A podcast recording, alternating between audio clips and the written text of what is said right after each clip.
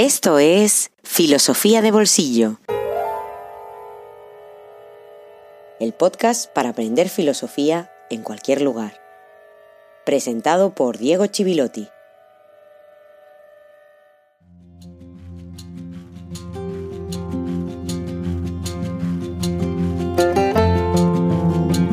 Buenos días y muchas gracias por estar ahí una semana más en Filosofía de Bolsillo. Con esta llegamos ya al jueves filosófico número 13. La última semana te hablé de la página web, te hablé de ese apartado de recursos. Te recomiendo que te des una vuelta por ahí porque ya he empezado a añadir algunos, algunos materiales, algunas recomendaciones bibliográficas. Hay cosas de Platón fundamentalmente, pero a medida que avancemos iré añadiendo más recursos y más materiales, también de los bonus. En cualquier caso es una web que irá creciendo con todo el material que se vaya acumulando, así que te recomiendo que vayas pasando por ella si te interesa ampliar cuestiones o aclarar también cuestiones, porque en esas recomendaciones que yo hago de lecturas normalmente hago referencia a los episodios en los que hablamos de cada una de ellas.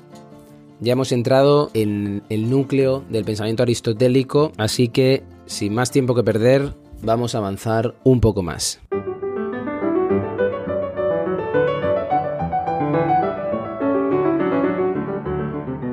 La última semana ya empezaron a aparecer esos conceptos esenciales del pensamiento aristotélico, que además son complementarios, como acto, potencia, forma, materia, etc y hoy vamos a seguir acercándonos a ellos desde otras perspectivas, pero además ya vamos a poder relacionarlos con otros ámbitos, otros terrenos de la filosofía de Aristóteles. Para empezar, voy a ser bastante heterodoxo, no voy a hacer lo que haría un manual de filosofía al uso, me voy a arriesgar y voy a hacer un gran salto en el tiempo para leer un fragmento de un autor del siglo XX que está muy influido por Aristóteles y que sin embargo en ese texto que voy a leer no habla de Aristóteles, pero Aristóteles está presente en su forma de pensar, incluso en la forma que tiene de decirlo. Se trata de Martin Heidegger, algunos seguramente lo conoceréis, a otros os sonará. Un autor que piensa la obra de arte a partir de la cosa, de la cosa, del objeto, de aquello que nos rodea, porque intenta dar un paso atrás, intenta pensar antes de preguntarse qué es la obra de arte, preguntarse casi por el objeto que nos rodea, y que entiende esa cosa, ese objeto, esa realidad como una materia conformada. Fíjate que está utilizando la terminología aristotélica, forma y materia, o dicho en la terminología aristotélica en griego, es morfé, ile, esos dos conceptos complementarios. Pues bien, Heidegger, en un texto que tiene ya 85 años, hace un análisis muy interesante de un cuadro de Van Gogh titulado Los zapatos. Así que ya tienes deberes en el momento que puedas echar un vistazo, buscar los zapatos de Van Gogh y ver ese cuadro que Heidegger analiza al que por cierto se le dedicó hace unos 10 años una exposición en Colonia dedicada solo a él. En fin, más allá de eso, Heidegger hace un análisis muy aristotélico, pero algunas páginas antes de entrar en ese cuadro dice lo siguiente. Lo que le da a las cosas su consistencia y solidez pero al mismo tiempo provoca distintos tipos de sensaciones que confluyen en ellas, esto es, el color, el sonido, la dureza o la masa, es lo material de las cosas. En esta caracterización de la cosa como materia, entre paréntesis ile, está puesta ya la forma, morfé. Lo permanente de una cosa, su consistencia, reside en que una materia se mantiene con una forma, la cosa es una materia conformada. Esta interpretación de la cosa se apoya en la apariencia inmediata con la que la cosa se dirige a nosotros por medio de su aspecto, eidos. Es decir, si por ejemplo tienes en tu mano un smartphone, siempre pongo este ejemplo porque me imagino que muchos de vosotros escucháis el podcast eh, en un smartphone, el aspecto con el que la cosa se dirige a ti es el eidos, es la idea de smartphone. La materia es el material con el que está hecho un smartphone. pues metales, estaños, silicio, todo tipo de materiales, y la forma. Pero ¿se agota en todo eso? Veamos. Heidegger continúa diciendo que la síntesis de materia y forma nos aporta finalmente el concepto de cosa, es decir, de objeto, que se adecua igualmente a las cosas de la naturaleza y a las cosas del uso. Es decir, que todo lo que nos rodea es materia con una forma. Eso viene directamente de Aristóteles, esa reflexión que hace Heidegger. Lo interesante es lo que hace cuando analiza una obra de arte desde ese punto de vista, desde el punto de vista de todos los objetos que nos rodean, porque ya podemos intuir que la obra de arte es algo más que un objeto entre otros objetos. Si puedes detener incluso el podcast, e ir a buscar ese par de zapatos de Van Gogh, sería interesante que los miraras y que después continuaras. Si no, de todas formas lo puedes hacer más tarde, pero es interesante que mires el cuadro y que veas simplemente lo que hay. Y lo que hay seguramente son unos zapatos, unos zapatos con unas suelas, un utensilio que sirve simplemente para ponerse en los pies y caminar, un par de botas sin más interés, un simple par de zapatos. Y no sabemos absolutamente nada más de ese par de zapatos. Como dice Heidegger, son un par de botas de campesino y nada más. Y sin embargo, Heidegger hace una descripción que nos hace ver que hay algo más.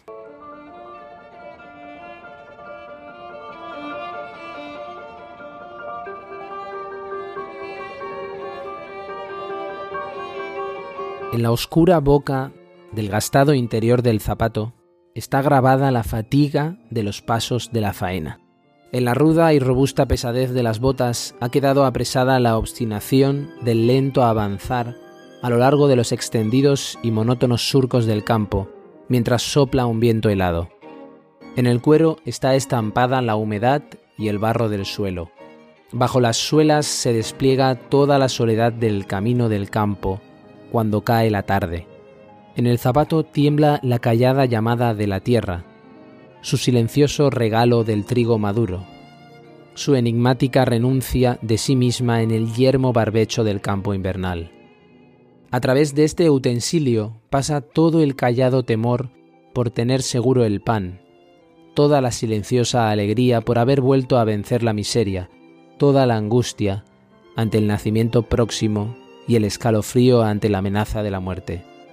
Este utensilio pertenece a la tierra y su refugio es el mundo de la labradora.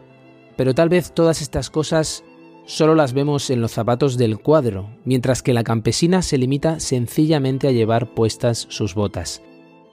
Si fuera tan sencillo como parece, cada vez que la labradora se quita sus botas al llegar la noche, llena de una dura pero sana fatiga, y se las vuelve a poner apenas empieza a clarear el alba?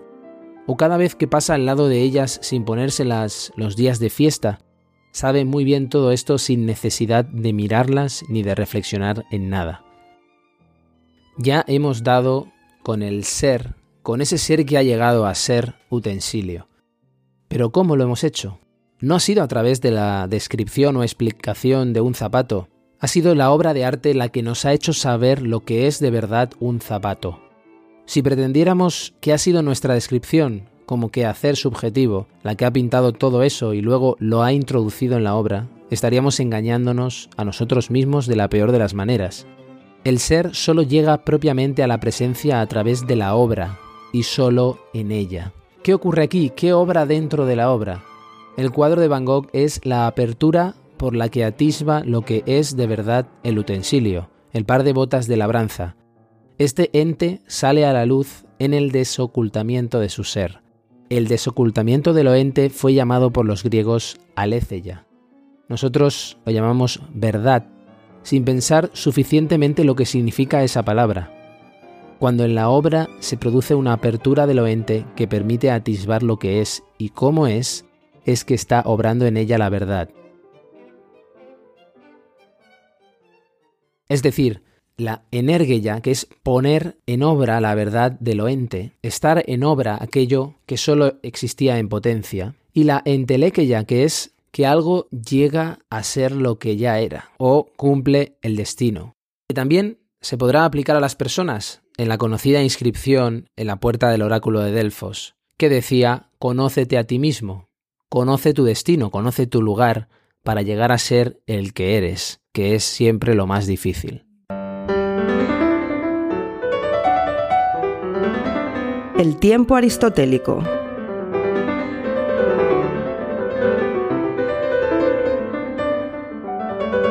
Dicho esto, es importante que no pensemos que la dynamis y la ile son anteriores a la energía y la morfé, es decir, que la potencia y la materia son anteriores al acto y a la forma. De hecho, la potencia y la materia, esos dos primeros conceptos, los aplica para explicar a Aristóteles que el eidos, el ser, está desde el principio. Volviendo al ejemplo de Heidegger y ese par de zapatos de Van Gogh, los colores de la pintura al óleo sobre la tela se definen como materia para la obra de Van Gogh y como cuadro en cuanto a la potencia. Y eso quiere decir una cosa muy importante en Aristóteles. Quiere decir que el concepto de tiempo no está supuesto antes, no es nada previo, sino que surge de su concepción de ser como llegar a ser, que él llama movimiento, a ese llegar a ser.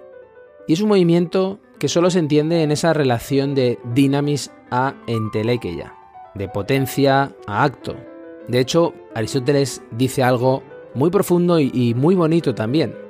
Dice que el tiempo busca cuerpos para hacerse visible. Al hablar de arte, hemos hablado de ese movimiento o ese llegar a ser de algunos entes que necesitan de otra cosa, necesitan de un artista para poder hablar. La fisis y la tecne.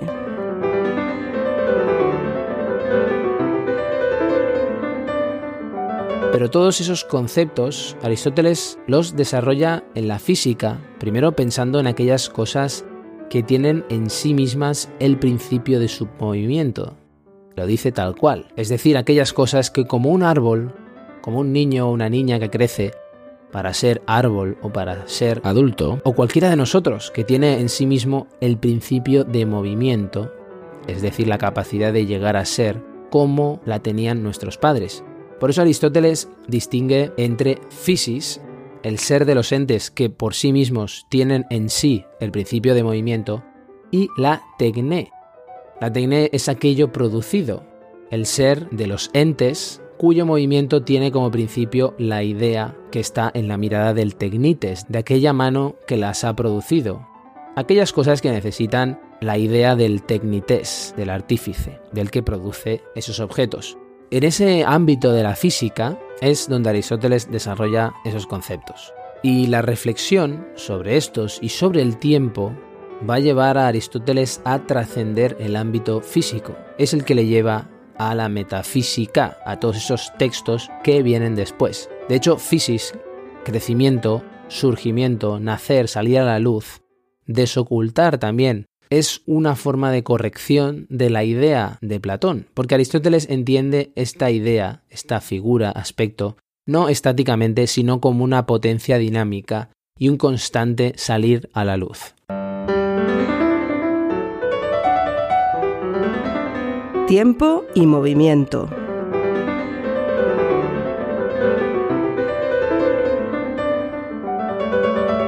¿Por qué el tiempo es tan importante en el pensamiento aristotélico? Pues lo es porque es esencial a ese movimiento del que hablaba. Va de la mano. De hecho, el tiempo para Aristóteles es la medida del movimiento, o dicho de otra manera, mucho más interesante y más poética, la cifra de la destrucción. Voy a leer un pequeño fragmento del cuarto libro de la física de Aristóteles, simplemente para darte una especie de entradilla, para que tú después puedas acercarte a la física de Aristóteles y puedas sacarle partido. En el capítulo 12 de ese cuarto libro, en el que habla de los atributos del tiempo, del ser en el tiempo, Dice Aristóteles lo siguiente.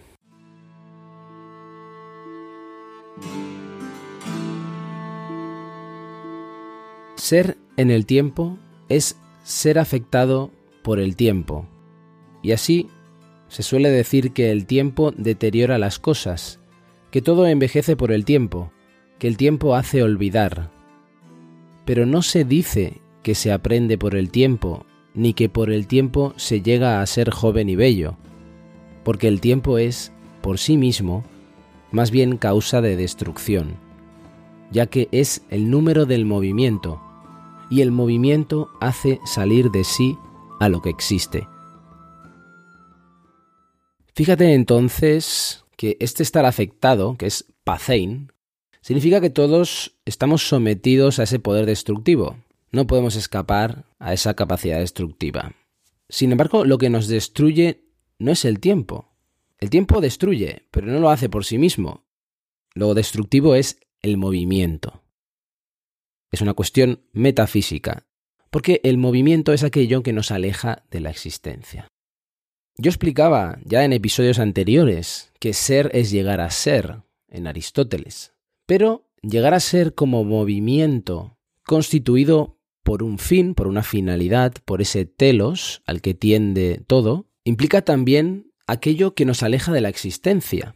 Si el movimiento es, digamos, de A a B, quiere decir que hay una diferencia entre un antes y un después. Que haya esa distinción entre un antes y un después, que damos constantemente por supuesta, aunque la física contemporánea nos dice en muchas ocasiones que es una ilusión, esa distinción es el fundamento del tiempo, del fenómeno temporal. Pero para Aristóteles, el antes y el después no son más que dos horas, dos instantes. El antes es un instante que está situado en un punto de una línea continua y el después es otro instante que está situado en otro punto de esa misma línea continua. Y eso quiere decir también que no hay ningún punto privilegiado, no hay ningún lugar más importante que otro. Y por lo tanto, siguiendo esa idea, quiere decir también que para Aristóteles el tiempo es infinito, es continuo y no tiene un inicio. Porque no puede haber una hora más importante, una hora que sea inicial o una hora que sea final. El hecho de vincular el tiempo al movimiento, tal y como lo iba definiendo, lo iba caracterizando, implica también que si hablamos de un tiempo continuo y siempre igual, también debe haber un movimiento que sea igual, un movimiento que también sea continuo, es decir, que tenga posiciones infinitas o puntos intermedios infinitos y que sea siempre igual, para entendernos que todos los puntos sean igual de importantes, iguales como los instantes de tiempo. El problema aquí profundo, y que ya es para ampliar, es que continuo solo es el cambio del lugar en un segmento entre A y B, y siempre igual solo será el movimiento circular uniforme, porque el movimiento uniforme rectilíneo, no circular, implicaría que existiría una extensión infinita, y eso sería contradictorio con el ser en Aristóteles, que precisamente era aparecer o mostrarse como o tener una determinación. Infinito no puede ser determinado, es lo contrario, de hecho, de determinado o delimitado, y por lo tanto el infinito no es. ¿Dónde va a encontrar este movimiento Aristóteles? ¿Dónde puede ser que lo encuentre? Lo encontrará levantando la mirada y mirando al cielo. Lo encontrará en el movimiento de los astros.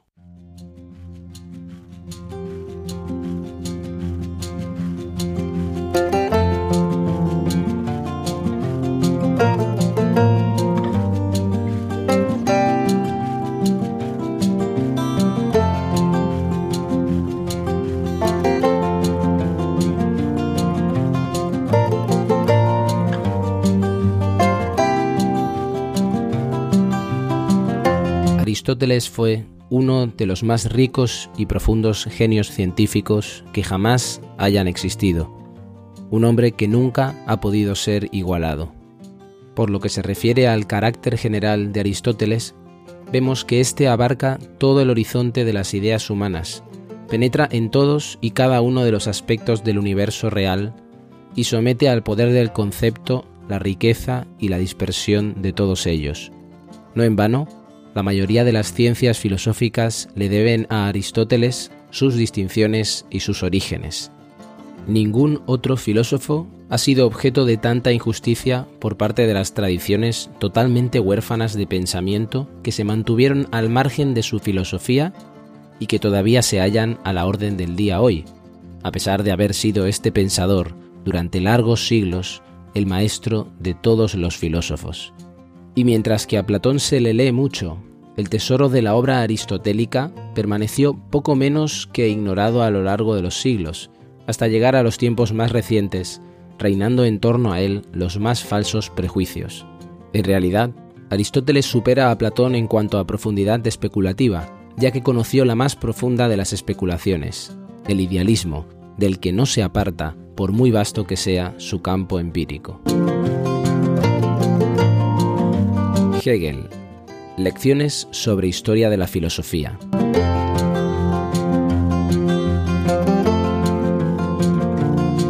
Y así terminamos este episodio número 13, mirando el cielo junto a Aristóteles.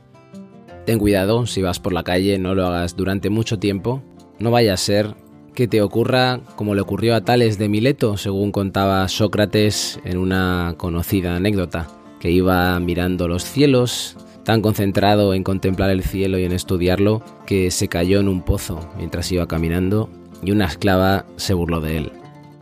Una anécdota muy ilustrativa de los peligros de la vida teórica y de la actividad del filósofo. Te recuerdo que si además de contemplar el cielo, contemplas las pantallas, hagas una visita a filosofiadebolsillo.com barra recursos, especialmente la pestaña recursos, donde irás encontrando material, recomendaciones bibliográficas y también te invito a que entres en Facebook a seguir nuestra página podcast Filosofía de Bolsillo, donde iré añadiendo novedades, sobre el podcast y contenido complementario al contenido que voy ofreciendo los jueves filosóficos. Por último, tienes a tu disposición, como siempre, el correo electrónico del podcast. Escribe a correo arroba para que puedas enviarme cualquier comentario, duda, observación o propuesta Muchos ya me habéis hecho llegar comentarios muy amables que agradezco muchísimo y también observaciones y propuestas muy interesantes. Así que tras un episodio con mucha amiga, creo, con mucha sustancia, me despido y te espero como siempre la próxima semana aquí en Filosofía de Bolsillo. Hasta el próximo jueves.